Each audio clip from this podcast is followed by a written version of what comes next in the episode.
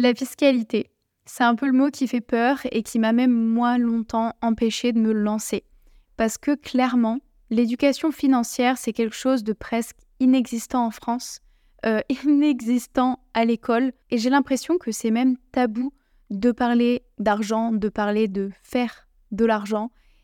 Je vais essayer de t'expliquer les bases dans cet épisode, vraiment le plus simple possible pour que tu puisses te lancer dès demain parce que c'est pas ton plus gros déblocage aujourd'hui et j'ai envie de te montrer ça à travers cet épisode. Bienvenue dans ce nouvel épisode de podcast Allo Girl Boss, le podcast qui libère le potentiel des femmes.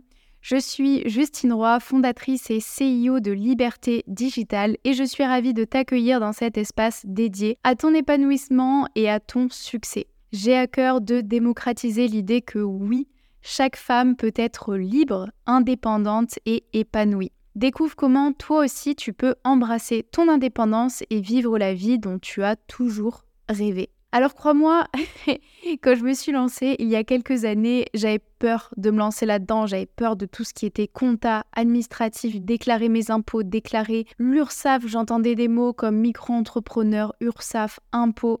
J'avais aucune idée de tout ce que c'était. Et en fait, aujourd'hui, je me rends compte que bah, la micro-entreprise, c'est du pipi de chat, contrairement à la société, parce que aujourd'hui, bah, forcément, j'ai évolué de micro-entreprise à société. Je pense que j'ai créé ma micro-entreprise, si je me trompe pas, je dirais en 2017, 2018. Vraiment, je l'ai créée très très jeune. Et aujourd'hui, depuis maintenant un an et demi, je suis passée en société. Et clairement, il y a un décalage entre ce qu'on pense de la micro-entreprise et la société. Et j'ai envie de vous montrer dans cet épisode que la micro-entreprise, c'est le statut le plus simple, que c'est pas compliqué. Et même si aujourd'hui tu as peur des chiffres, ça va aller. Dans cet épisode, je me suis dit qu'on allait essayer de, décortiquer un peu euh, toutes les choses à savoir, tous les conseils que j'avais à te donner. Si demain, tu commençais à gagner de l'argent, si tu voulais lancer ton activité, si tu voulais devenir freelance, community manager, bref. Cet épisode, il est fait pour toi et je te conseille de rester jusqu'au bout parce que je vais te partager des conseils pour économiser de l'argent à ton lancement, t'expliquer comment te lancer rapidement, gratuitement, etc. Alors pour commencer, le plus important, ça va être le choix du statut juridique. Déjà ça, ça fait peur, mais t'inquiète pas, en France, en fait, dès que tu gagnes de l'argent, il faut le déclarer. C'est comme ça, on passe pas à travers les mailles du filet. Et même si tu veux essayer de générer quelques sous, bah en fait, je te conseille de le déclarer dès que possible pour pas que tu aies de problème plus tard. Et surtout, tu t'en rendras compte sur le long terme. Mais par exemple, si tu veux emprunter pour euh, faire de l'immobilier, construire un patrimoine, avoir un chez toi, bah on va te demander en fait ce que tu as généré et plus tu as généré, plus tu as de chances d'avoir ce prêt-là.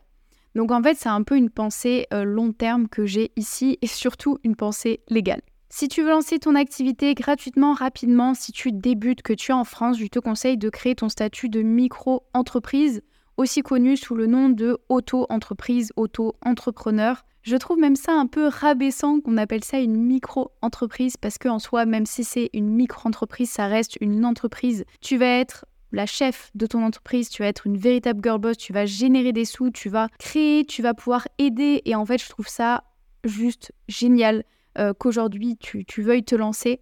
Et en fait, j'ai l'impression qu'on pense qu'il faut directement créer une société. Moi, je le vois, euh, j'ai pas forcément beaucoup de gens à se lancer. Et j'ai l'impression que société, c'est le seul mot qu'on a à la bouche. Mais en fait, non. Quand tu te lances, tu peux commencer par la micro-entreprise, c'est ce qui est le plus avantageux si par exemple tu pars sur un, commerce de marchandises où tu as de l'achat, de la revente, oui, là ça peut être plus intéressant de te lancer en société euh, pour pouvoir déduire tes charges. Mais aujourd'hui, avec l'activité que moi je propose, bah, le community management, tu n'as pas besoin de lancer une entreprise, tu peux lancer une micro-entreprise qui est la chose la plus simple au monde et surtout c'est gratuit. En fait, c'est une entreprise ultra, ultra simplifiée. Alors si tu veux créer ta micro-entreprise, c'est tout simple. Depuis le début de l'année 2003, il y a eu un petit peu des changements et maintenant ça se fait via le guichet unique. Si tu veux en savoir plus dans la formation Liberté Digitale, on explique tout ça de A à Z. Pour aller plus loin, il faut que tu saches que après un certain plafond, il faudra passer en entreprise et ce plafond, il est de 77 700 euros pour les prestations de services. Maintenant, on va passer à la partie comptabilité. Pareil, quand j'entendais ce mot-là, je me disais, oulala, et pourtant, j'ai une licence 2 de mathématiques fondamentales et les chiffres, c'est ok, mais tout ce qui concerne un peu la finance, ça m'a toujours fait peur parce que c'était lié à l'argent. Et d'ailleurs, là, c'est vrai que je pense que ces dernières années, j'ai levé de grosses croyances par rapport à l'argent. J'ai énormément travaillé ma relation à l'argent et ça me permet aujourd'hui d'avoir une meilleure maîtrise bah, de mon argent. Et en fait, la comptabilité, c'est très simple quand vous êtes en micro-entreprise. Je te conseille d'avoir un tableau de budget. Moi, je m'en étais créé un tout simple où en fait, ça me permettait de répertorier les dépenses liées à mon business, même si en micro-entreprise, tu ne calcules pas tes charges, mais aussi ça me permettait bah, de suivre les encaissements. Et par exemple, bah, les élèves de ma formation, aujourd'hui, elles ont accès à ce tableau où je leur donne exactement le même tableau que j'utilisais pour suivre mes, mes encaissements, prévoir mes versements, parce qu'il va falloir que tu mettes de côté une partie de ce que tu gagnes pour payer tes mensualités ou tu peux choisir par trimestre. Ça, c'est vraiment quelque chose que tu peux choisir en fait à la création de ta micro-entreprise. C'est si tu souhaites verser euh, tes sous à l'URSSAF à la fin du mois ou tous les trimestres. Moi, personnellement, je le faisais au trimestre, mais c'était vraiment galère. Je calculais automatiquement ce que je devais verser pour bien être sûr d'avoir cette somme de côté. Je te conseille de faire au mois pour bah, que tu sois sûr d'avoir la bonne somme à chaque fin de mois. Euh, franchement, c'est plus simple pour euh, prévoir un peu en fait bah, ton budget pour le prochain mois, en tout cas les prochains mois, et être sûr de, bah, de pouvoir payer ça. Ce que, ce que je te le souhaite, c'est en fait, en tant que freelance, tu peux gagner énormément d'argent, mais ce que j'ai remarqué, c'est que tu peux gagner plus d'argent, mais si tu sais pas gérer ton argent, ça servira à rien. Si avec 2000 euros par mois, tu sais pas gérer ton argent, tu sauras pas le gérer avec 10 000 ou 15 000 euros. Donc c'est un travail qu'il faut faire dès maintenant. Je pense que je vous ferai même un, épisode de podcast là-dessus parce que j'ai beaucoup de questions sur l'argent, sur comment gère mon argent, mes investissements, etc. Et pareil, c'est quelque chose pas qu'on nous apprend pas et qui est super compliqué. J'ai envie de vous donner bah, tout ce que j'ai pu apprendre ces dernières années. Maintenant, on va passer à la TVA. Chose qui est super bien, c'est qu'en micro-entreprise, tu n'as pas de TVA jusqu'à un certain montant de chiffre d'affaires. Le chiffre d'affaires hors taxe par an pour les activités de prestation de services et les professions libérales est de 36 800 euros. Donc en gros, une fois que tu as atteint les 36 000 euros 800, tu vas devoir commencer à facturer la TVA à tes clients. À toi de voir si tu leur rajoutes ou si tu l'inclus dans ton prix. En général, le mieux, c'est de l'ajouter parce qu'en fait, eux, ils vont pouvoir bah, récupérer également cette TVA et, c'est plus avantageux pour toi de, de garder ce tarif-là.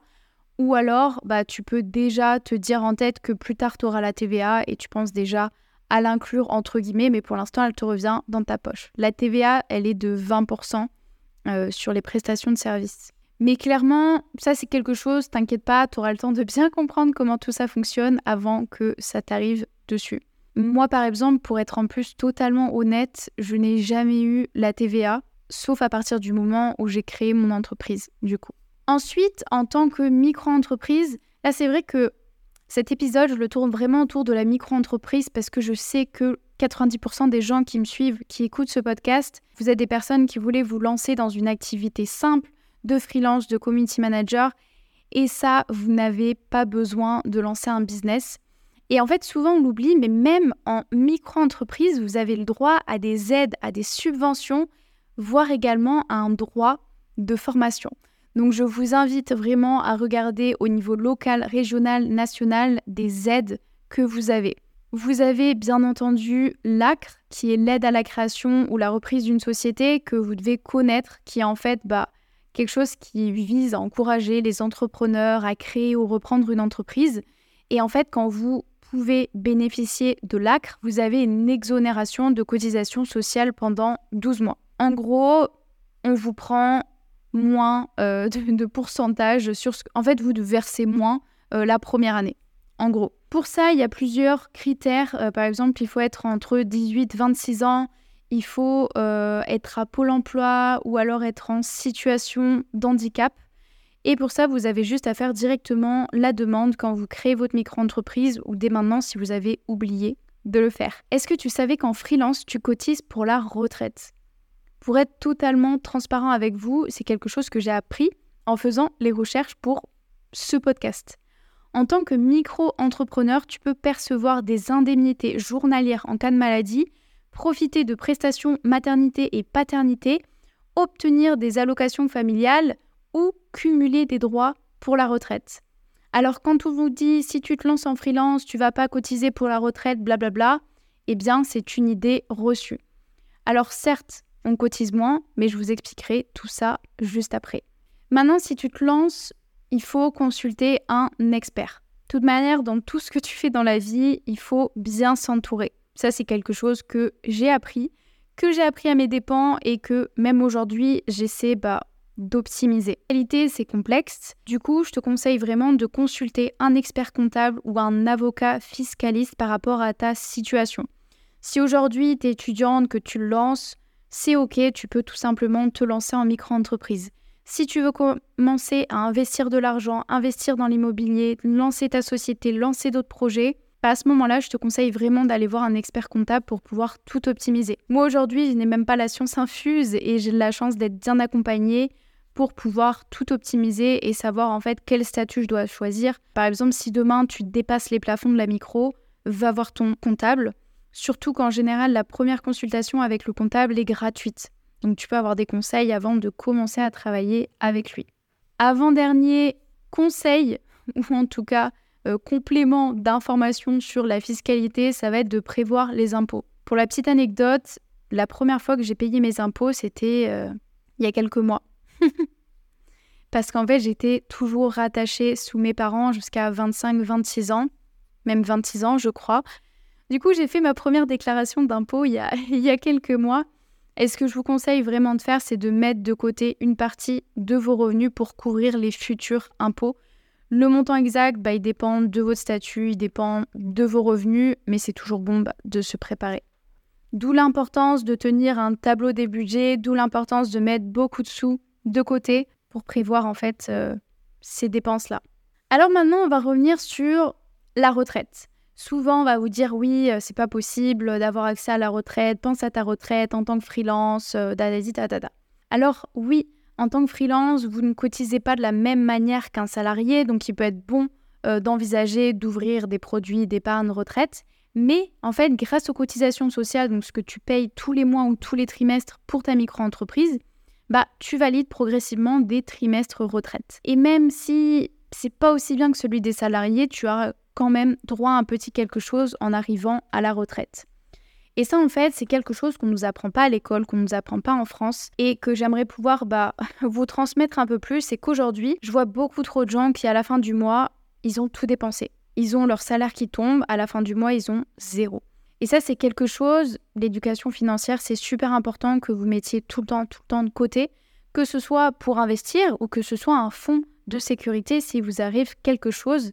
Et en fait, même moi, aujourd'hui, euh, je compte pas sur ma retraite parce que vous devez le voir avec tous les changements qu'on a aujourd'hui. Je préfère moi-même mettre de l'argent de côté pour prévoir ma retraite. Voilà, pour terminer, si tu veux lancer ton activité de community manager ou de freelance, déjà, je t'invite à regarder le lien dans la description pour voir ma présentation gratuite. Mais surtout, si tu es déjà en train de te lancer, je te conseille de trouver d'abord tes premiers clients, faire tes premières missions. Et en fait, dès que tu génères tes premiers revenus, seulement à ce moment-là de créer ta micro-entreprise en ligne. C'est rapide, c'est gratuit, on ne te demandera jamais de payer pour ta micro-entreprise et tu peux demander l'ACRE si tu es éligible. Ça, c'est, je dirais pas que c'est une erreur, mais c'est ce que beaucoup de gens font. Ils lancent leur micro-entreprise, ils procrastinent, ils n'arrivent pas à prospecter, ils font pas les choses. Parce qu'en fait, aujourd'hui, plus vous faites d'actions, bah, plus vous allez arriver à des résultats. Mais si vous ne faites rien, vous n'allez pas trouver de clients. Et en fait, souvent, il y a des gens qui se disent Oui, oui, si je lance ma micro-entreprise, je vais trouver des clients. Non, trouvez d'abord les clients, lancez votre micro-entreprise. Comme ça, vous bénéficierez de l'acre plus longtemps.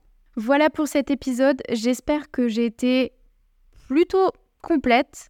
J'ai essayé d'être simple, de vous l'expliquer avec mes mots parce que bah là, ça fait quand même plusieurs années que je suis sous ce statut-là et que je le trouve vraiment simple comparé à ce que j'ai aujourd'hui avec la société, qui n'est pas un casse-tête chinois aujourd'hui. C'est juste que il faut être bien entouré. je pense, quand on passe en société en tout cas. Donc merci à toi d'avoir écouté cet épisode, merci à vous surtout d'écouter les épisodes, d'être euh, bah, d'être aussi réactif, de tous vos partages sur Instagram. C'est un truc incroyable. Tous les jours, il y a au moins une personne qui partage le podcast Hello Girl Boss dans sa story. Je le vois parce que c'est moi qui vous republie dans ma story. Alors merci, merci, merci beaucoup. Merci à vous. Je vous dis à la semaine prochaine pour un nouvel épisode.